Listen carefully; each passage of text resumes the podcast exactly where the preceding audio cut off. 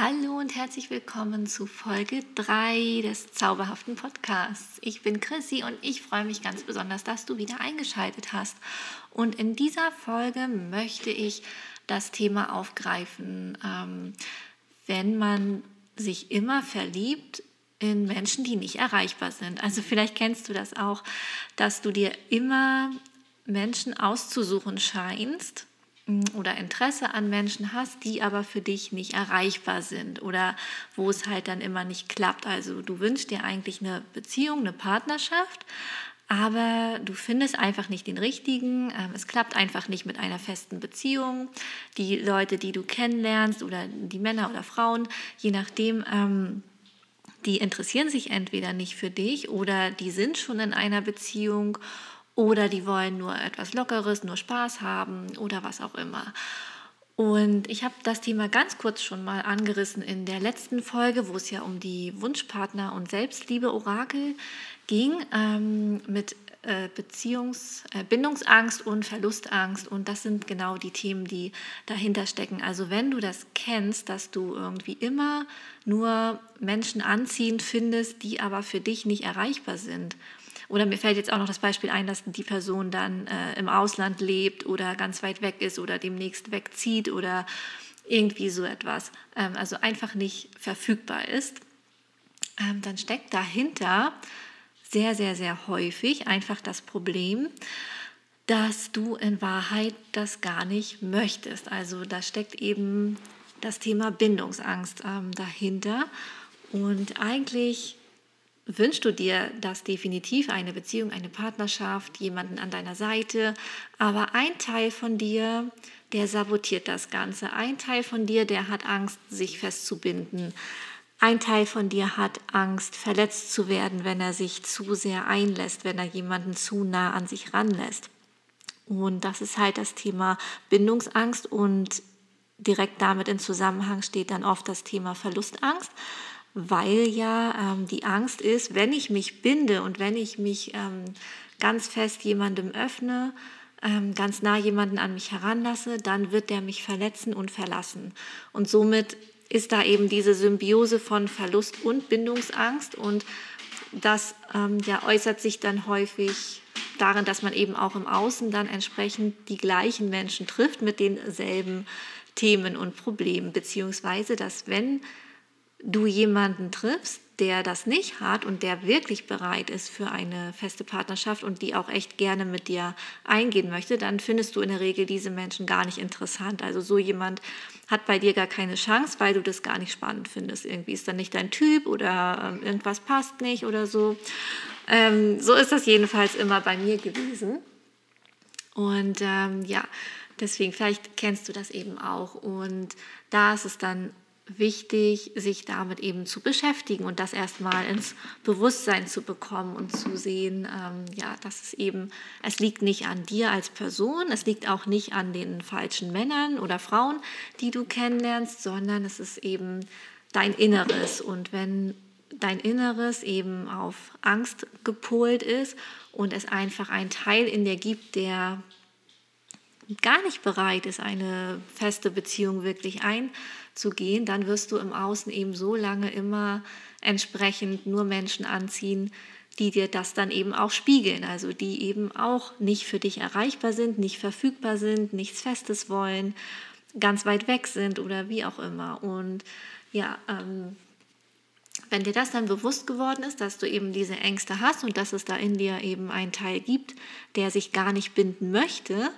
dann kannst du eben daran arbeiten, wenn du das möchtest. Also wenn du dir dann weiterhin eine feste Beziehung wünscht und die auch ähm, in dein Leben ziehen möchtest, dann kommst du nicht drum herum, dich eben mit diesen Schattenthemen auseinanderzusetzen, zu schauen, wo kommt das her, ähm, wann bin ich in meinem Leben schon mal so verletzt worden oder wie war das überhaupt in meiner Kindheit. Ähm, habe ich da diese Themen von Verlustangst oder Bindungsangst schon irgendwie mitbekommen? Und wiederholt sich das jetzt einfach immer weiter in dem, was ich halt im Außen erlebe. Und dann ähm, ja, musst du dich eben damit auseinandersetzen und dir das ganz genau anschauen, dich mit deinem inneren Kind beschäftigen, ähm, ja, und schauen, was braucht es, ne? was brauchst du, um dich sicher zu fühlen? Was brauchst du, um dich geborgen zu fühlen?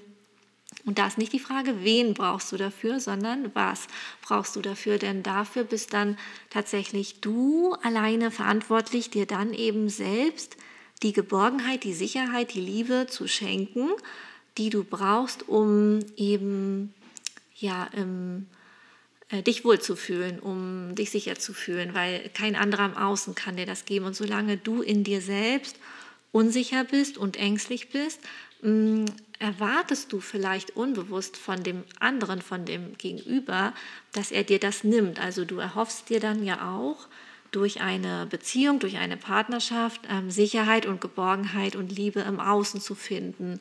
Aber das kann dir halt kein anderer geben. Also das ist ganz allein deine Aufgabe im ersten Schritt, dass du das selber lernst, dir das selber zu geben. Und dass du dich also eben mit diesen Ängsten auseinandersetzt, dann in der Regel ist es halt das innere Kind, was da eben Angst hat, was verletzt wurde, was verlassen wurde und ähm, was einfach vermeiden möchte, dass das wieder passiert. Und dann gilt es eben, sich um diesen Anteil zu kümmern, äh, diesem inneren Kind eben Halt zu schenken, Geborgenheit, Liebe, Sicherheit. Und wenn du dann wirklich mit dir selbst im Einklang bist, das hat auch ganz viel mit Selbstliebe und Selbstwert und Selbstwertschätzung und Achtsamkeit und Geduld zu tun. Und wenn du da mit dir dann ganz im Reinen bist und ein gutes Verhältnis zu dir selber hast, ähm, es auch aushalten kannst, alleine zu sein, also dann auch gern alleine bist oder ähm, das zumindest kein Problem für dich darstellt. Also es nicht so ist, dass du unbedingt jemanden an deiner Seite brauchst, weil du dich sonst zu alleine fühlst, weil du dich dann unvollständig fühlst.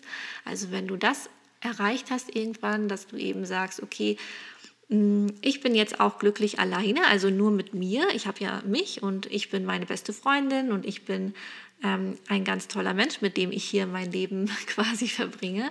Ähm, denn wenn du dich an deiner Seite hast, bist du ja nie alleine. Und wenn du das dann halt ähm, ja, verinnerlicht hast oder dann auch so leben kannst, dass du für dich eine wertvolle, eine wichtige Person bist und dass du dir selber was Gutes tust, dass du selber gut zu dir bist, ähm, eine gute Freundin eben bist, dass du selber eine Mutter für dich bist, ähm, aber eben auch eine Freundin und äh, alles eben. Und äh, dann wenn dann jemand kommt in dein Leben, dann ist es ganz anders. Dann könnt ihr euch auf einer ganz anderen Ebene begegnen. Dann kann man sich auf Augenhöhe begegnen. Und dann kann man auch wirklich eine tiefe, innige, enge Beziehung führen, die wirklich auf Liebe aufbaut und nicht auf Bedürfnissen und auf Ängsten. Genau.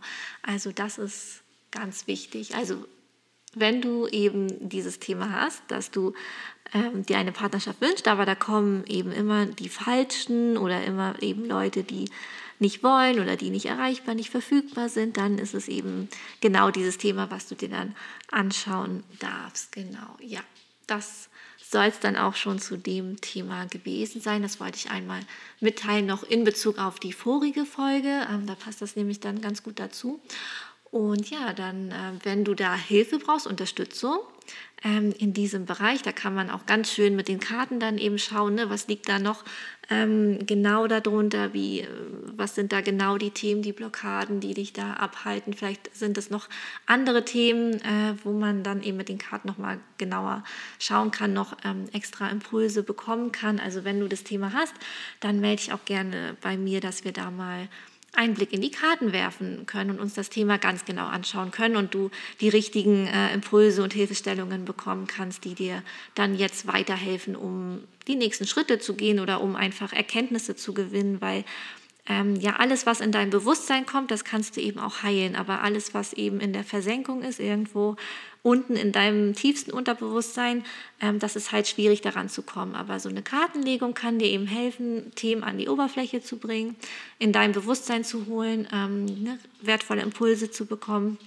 die dann etwas in dir auslösen, die ähm, Prozesse in Gang setzen, Heilungsprozesse in Gang setzen, ja, und dann ähm, ja, kommst du eben immer mehr bei dir an und ähm, dir wird immer mehr klar, du verstehst immer mehr die Zusammenhänge in deinem Leben und Deswegen ja, ist das eine sehr gute Sache. Also wenn du da Interesse hast, melde dich gerne und ansonsten wünsche ich dir eine schöne Zeit und hoffe, du schaltest beim nächsten Mal wieder ein. Bis dann. Tschüss.